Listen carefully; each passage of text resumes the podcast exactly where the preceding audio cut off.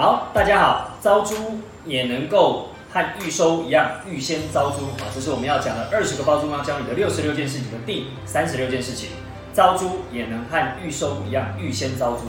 啊。通常我们讲说预先招租这件事情，它本身啊就是有一定的难度在，因为大部分人都认知到了，就是我可能整个房子在做装潢的过程当中，我不太能够招租，因为还没装潢好，房客看不到啊，我就没有办法带他去看房子那可能成交也会不太好。那又或者是我可能已经哦有房客即将要退出了，但是他还没有离开，那我也没有办法带房客哦去看哦这件事情，所以呢，变得大家都要等到我们讲说房客离开了之后，或房子弄好了之后呢，我们才能够再刊登广告，然后才能够再带看我们所谓的呃房客，然后去看这样的房子。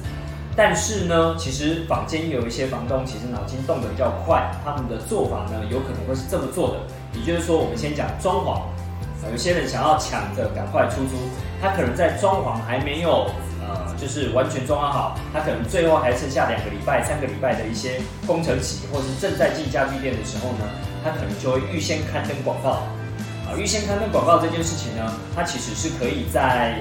说，呃，房客呢打电话来的时候呢，我们会往后约的方式啊，这是第一种，我们可以往后约，所以我可以先收集很多的房客的名单啊，那当然也不要太久啊，超过一个月、两个月，尽量大家还是等不及那么久要看房子跟租房子，所以大部分呢，我们会建议不要超过一个月啊，纵使你要收集名单，不要超过一个月，那这样情况下，你就可以收集到更多组的我们讲。说这些呃房客的名单，那当然呢，我们讲说带看这件事情，带看呢，其实你可以呃用透过另外一个方式去做所谓的取代，也就是说，纵使他没有到现场去，如果他对你的照片哦非常的感兴趣，然后对你整个的状况、你的说明哦、你的文案写得很好，你照片照得很漂亮，你的所有的规格都让房客非常的喜欢，那其实你是可以先用付定金的概念。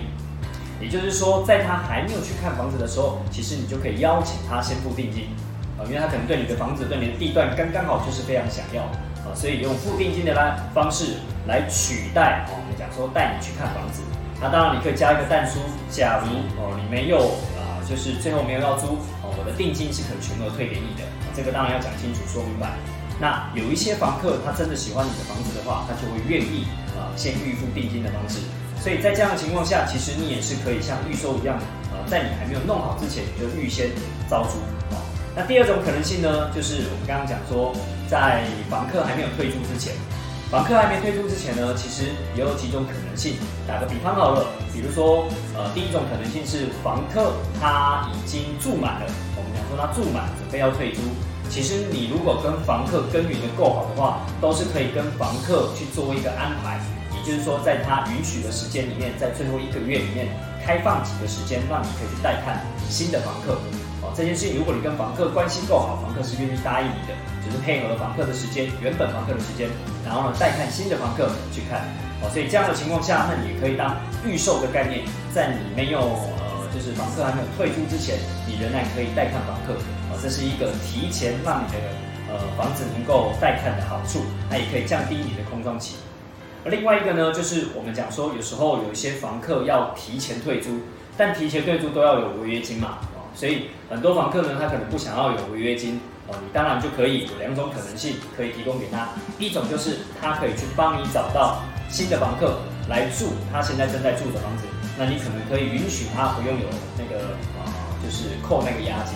扣那个违约金。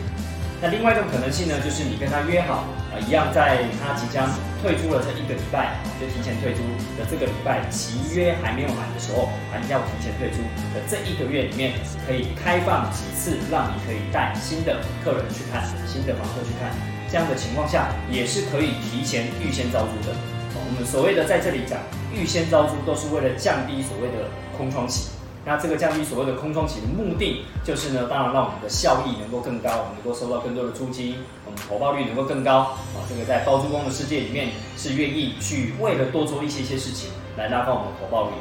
那当然，这个东西一体两面的事情，他可能就会多做很多事情。为了降低空窗，他可能需要多联络很多人，甚至呢，有一些责任上的厘清哦。比如说，我们非常非常告诫大家，在原房客还没有搬走之前。如果他不在房间里面，我们不是不建议你带人进去的。纵使你有钥匙，我们都要非常的告诫你，不准去进入我们讲说仍然有合约的房客的房子里面，因为这这已经牵扯到我们讲说呃有一些侵占，又或者有一些呃形式上面的风险哦，所以我们建议房东要谨遵哦这个原则。不要去踩到这个线，来以免啊，就是到时候呢，房客提告的时候呢，你会就是就是就是有很大的就是不必要的损失，为了赚到一点点钱，但损失更大啊，这是我们要特别提醒的。好喽，那我们第三十六件事情，招租也能还是预收一样预先招租，就跟大家分享到这边喽，感谢大家。